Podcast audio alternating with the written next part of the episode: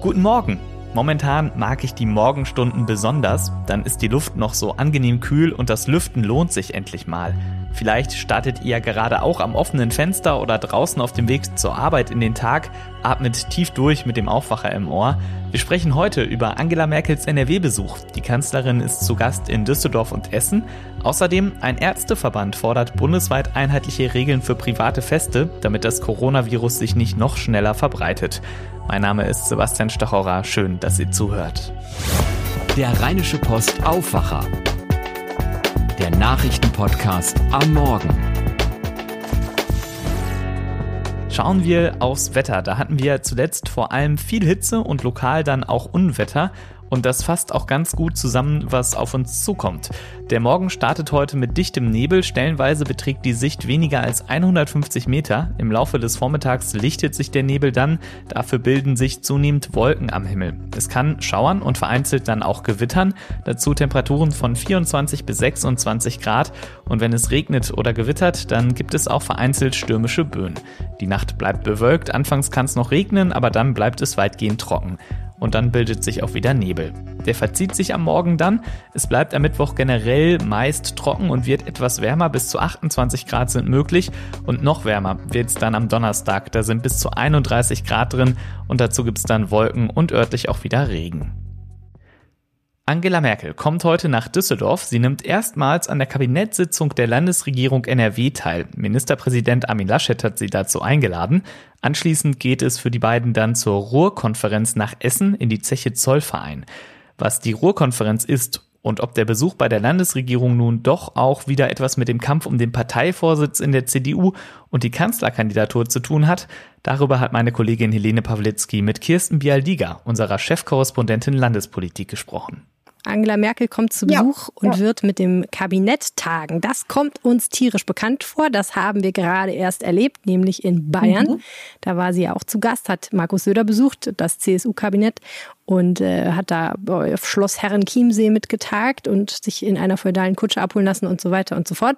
Und Nordrhein-Westfalen muss jetzt natürlich versuchen, dagegen anzustinken. Deswegen gibt es eine Sitzung im Ständerhaus. Das ist ja hier in Düsseldorf das ehemalige Parlamentsgebäude sozusagen, mhm. ähm, was dann zu klein wurde und ein, gab einen neuen Landtag dann, wo dann jetzt getagt wird und einen Besuch auf Zeche Zollverein, wo ich mich dann natürlich sofort gefragt habe, hm, also ist das jetzt, ob das jetzt die Bilder sind, die gegen Schloss Herrenchiemsee ankommen, weiß ich nicht, aber ist ja auch schön. Was steckt denn hinter diesem Besuch? Wieso kommt die jetzt auf einmal vorbei? ja, also in Regierungskreisen legt man Wert auf die Feststellung, dass der Besuch schon feststand, äh, bevor äh, der Besuch in Bayern stattgefunden hat und geplant worden ist.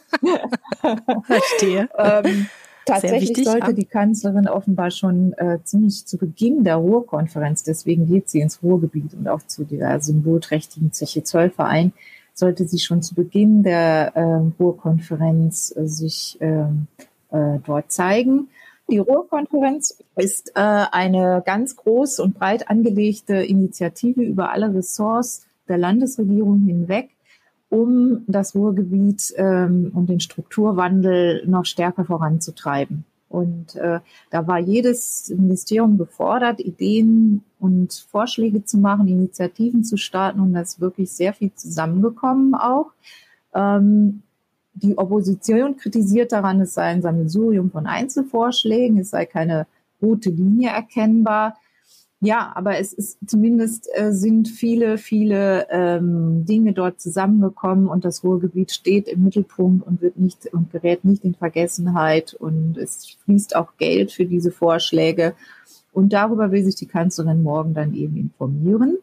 Und dass das jetzt äh, kontrastiert mit Schloss Herrenchiemsee, ähm, das ist äh, höchstwahrscheinlich ganz genauso gewollt. Also ähm, NRW ist ja nun auch, hat eine andere Historie als Bayern und ähm, da die, die Zeche Zollverein steht für die Kultur, für einen, einen wichtigen Teil der Kultur Nordrhein-Westfalens, steht für das äh, Wirtschaftswunder nach dem Krieg, an das man ja auch erinnern kann, guten, guten Gewissens und mit gutem Grund. Und ähm, ja, und, und dass man eben diesen, diesen Bereich des Landes, der ja auch äh, am Wiederaufbau nach dem Zweiten Weltkrieg sehr, sehr großen Anteil hatte, dass man den in der Erinnerung lebendig hält und dafür viel tut, dass es äh, auch dort weiter vorangeht, trotz allen Strukturwandels. Das ist ja legitim. Ja, absolut. Nein, nein, ist auch eine imposante Location, das will ich gar nicht gesagt haben. Aber natürlich ist es interessant, dass jetzt dieser Besuch kommt und ähm, man denkt natürlich sofort darüber nach, ob das jetzt Armin Laschet den entscheidenden Vorteil vor seinen Mitbewerbern beim CDU-Vorsitz verschaffen wird. Ja, die Bilder sind in der Politik, spielen ja immer eine große Rolle. Der bildliche Eindruck war ja sehr, sehr stark in Bayern und ich da, wie gesagt, die, so schöne Bilder, auch wenn die Zeche Zollverein UNESCO Weltkulturerbe ist, äh, da wird NRW nicht mithalten können. Helene Pawlitzki war das im Gespräch mit Kirsten Bialdiga. Das war ein Ausschnitt aus unserem Podcast Ländersache. Da erscheint heute eine neue Folge. Hört also gern mal rein. Die Corona-Infektionszahlen steigen weiter. Nach den aktuellsten Zahlen des Robert Koch Institut von gestern Morgen sind in Deutschland 224.000 Infektionen nachgewiesen worden. Mehr als 9.200 Menschen sind an den Folgen einer Covid-19-Erkrankung gestorben. Beunruhigend ist, dass es in der vergangenen Woche deutschlandweit mehr als 7000 Neuinfektionen gab. NRW liegt sowohl bei der absoluten Zahl als auch bei der 7-Tage-Inzidenz ganz weit vorne. 2694 neue Fälle gab es hier in den letzten sieben Tagen. Bundeskanzlerin Angela Merkel lehnt vor dem Hintergrund der steigenden Infektionszahlen weitere Lockerungen ab. Das betrifft beispielsweise auch den Fußball.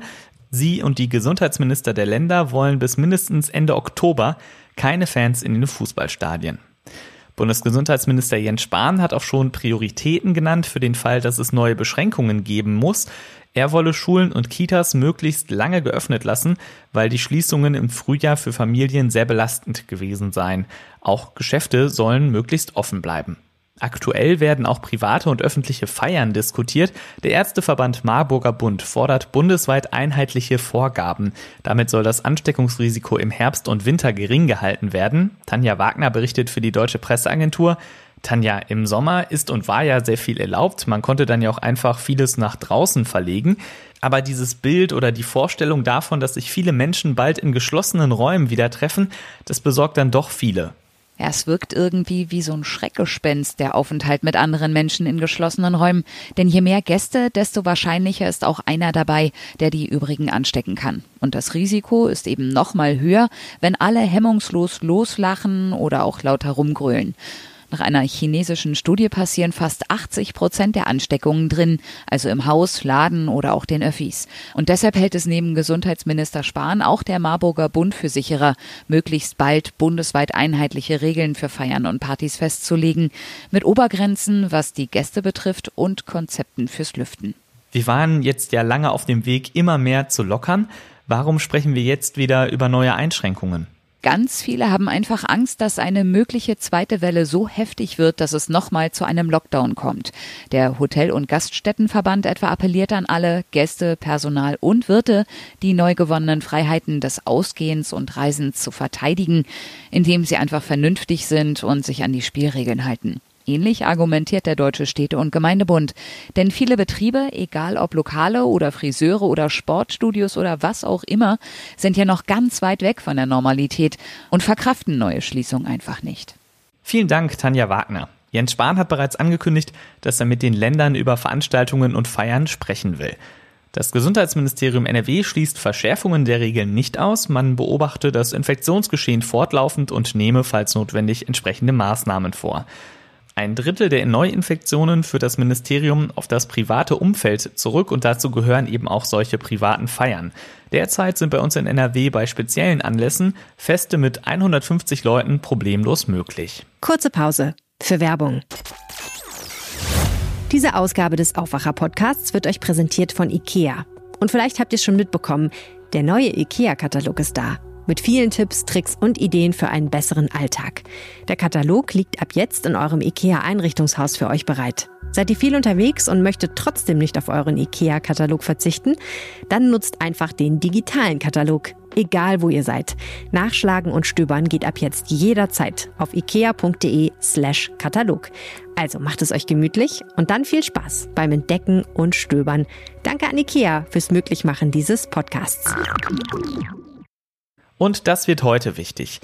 Dieses Jahr ist erneut ein sehr trockenes und heißes. Dazu kommen dann Wetterextreme wie Starkregen. Für die deutschen Landwirte sind das schlechte Bedingungen. Sie stellen heute ihre Erntebilanz vor und wollen dabei explizit auch über die Probleme der Landwirtinnen und Landwirte sprechen. Gespräche gibt es auch in Brüssel. Da verhandeln Vertreterinnen und Vertreter der EU und Großbritanniens über ein Anschlussabkommen. Großbritannien ist Anfang des Jahres ja aus der Europäischen Union ausgetreten. Noch bis Ende des Jahres läuft eine Brexit-Übergangsphase. Und wie es danach weitergeht, das muss eben nun geklärt werden. Mit Ergebnissen wird derzeit allerdings noch nicht gerechnet.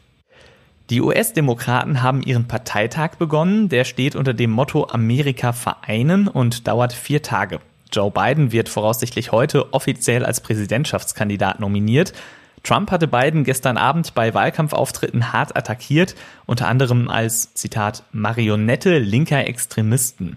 In einem vorab veröffentlichten Ausschnitt der Parteitagsrede von Michelle Obama greift diese Donald Trump wiederum an. Sie sagt, er sei der falsche Präsident für das Land und habe bewiesen, dass er mit der Aufgabe überfordert ist.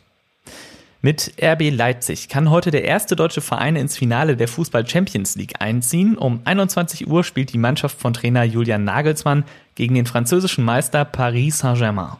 Morgen Abend trifft dann Olympique Lyon auf Bayern München. Das war der Aufwacher vom 18. August 2020. Wenn ihr uns etwas sagen wollt, Lob, Kritik oder Themenvorschläge habt, ihr erreicht uns per Mail an aufwacher.rp-online.de. Vielen Dank. Heute Nachmittag hört ihr hier im Feed das Aufwache-Update zum Feierabend. Ich bin Sebastian Stachauer. Macht's gut. Mehr bei uns im Netz www.rp-online.de